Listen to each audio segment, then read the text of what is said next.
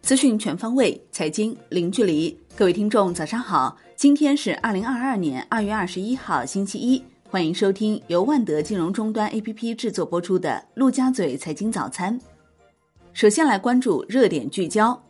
本周全球金融市场大事不断，中国二月贷款市场报价利率将于周一公布，市场预计将维持不变。欧元区多个国家将公布二月 PMI 数据。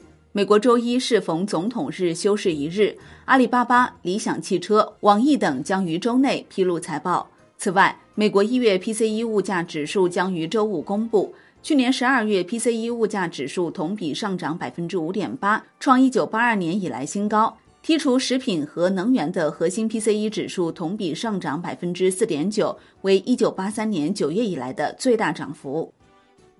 北向资金上周调仓力度有所减弱，买卖总额年内首次降至五千亿元以下，稳增长主线仍然是北向资金春节后关注对象。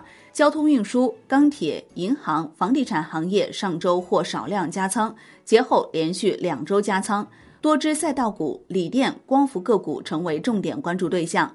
比亚迪、隆基股份、阳光电源、紫金矿业均获五亿元以上净买入。医疗器械龙头迈瑞医疗遭北向资金抛售力度最大，上周净卖出十一点零三亿元。广汽所总经理朱立红表示，坚持稳中求进，推进碳排放权期货产品研发上市工作，助力经济高质量发展。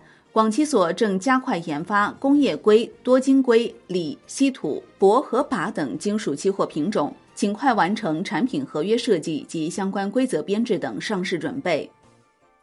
据中国基金报报道，海外大型主动管理基金公司最新持仓披露完毕，对热门行业整体以减持为主。各大机构减持大型科技、消费股，但对去年超跌部分优质中概互联标的进行加仓。在新能源个股上，机构对特斯拉持仓产生分歧，疫情概念整体遭到减持。巴菲特更是减持大部分2020年加仓的医药股。宏观方面。江苏省人社厅发布《江苏省企业职工基本养老保险实施办法》，将于三月一号起正式施行。办法在退休政策方面创新规定推迟退休政策，明确经本人申请、用人单位同意、报人社部门备案，参保人员可推迟退休，推迟退休时间最短不少于一年。国内股市方面，年初至今，赛道股轮番被抛售，市场主线不明，投资体验不佳。但这并不妨碍国际投行集体看多中国股市。最近一段时间以来，汇丰、高盛等国际投行集体看多 A 股2022年表现，纷纷给予 A 股超配投资评级。A 股本周共有46股限售股解禁，按最新收盘价计算，总市值约为785亿元。从解禁市值来看，淮北矿业以201.9亿元位居首位。京东方 A 解禁二十九点三二亿股数量最多，淮北矿业、北汽蓝股等次之。中国电信也将有九点八六亿股限售股上市流通。国内市场本周共有四只新股申购，其中创业板新股中汽股份为我国汽车试验场龙头企业，其发行价可能低至两元左右。科创板新股华勤科技被认为是军工涂料第一股，均值得关注。茅台集团相关人士表示，葵花商标之前只有图片商标，为商标保护，目前正在申请注册文字商标中。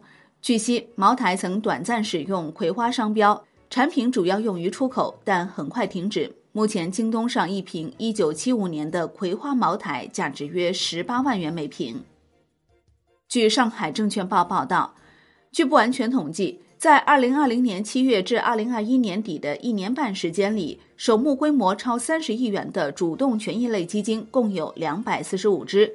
截至二零二二年二月十五号，成立以来亏损超过百分之十以上的基金多达一百二十五只，更有三十三只基金成立以来亏损幅度超过百分之二十。从历史数据来看，基金在出现较大幅度亏损后，重新回到前期净值高点是大概率事件。据中国基金报报道，近期平安基金旗下平安中证港股通消费 ETF 在经历三个月左右时间发行，最终宣告募集失败，成为年内第三支发行失败的基金。万德数据显示，从去年到现在，募集失败的基金已有三十五只，这背后跟市场行情、相关产品策略、基金同质化等因素都有关系。产业方面，国际奥委会主席巴赫表示，对于体育行业而言，冬奥会是一个重要推动因素。根据预测，中国冬季运动市场价值在二零二五年将达到一千五百亿美元。中国体量非常之大，这将为全球冬季运动带来巨大推动作用。海外方面，欧洲理事会主席米歇尔在第五十八届慕尼黑安全会议上表示，欧洲致力于应对气候变化和实现数字化，这是欧盟一个重要优先事项。米歇尔坚信，中欧投资协定是欧中经贸关系正确发展方向，将增加欧洲企业在中国投资机会。好的，以上内容由万德金融终端 APP 制作播出。万德金融终端 APP 现已免费开放注册，感谢您的收听，也欢迎您关注转发哦。我是林欢，我们下期再见喽。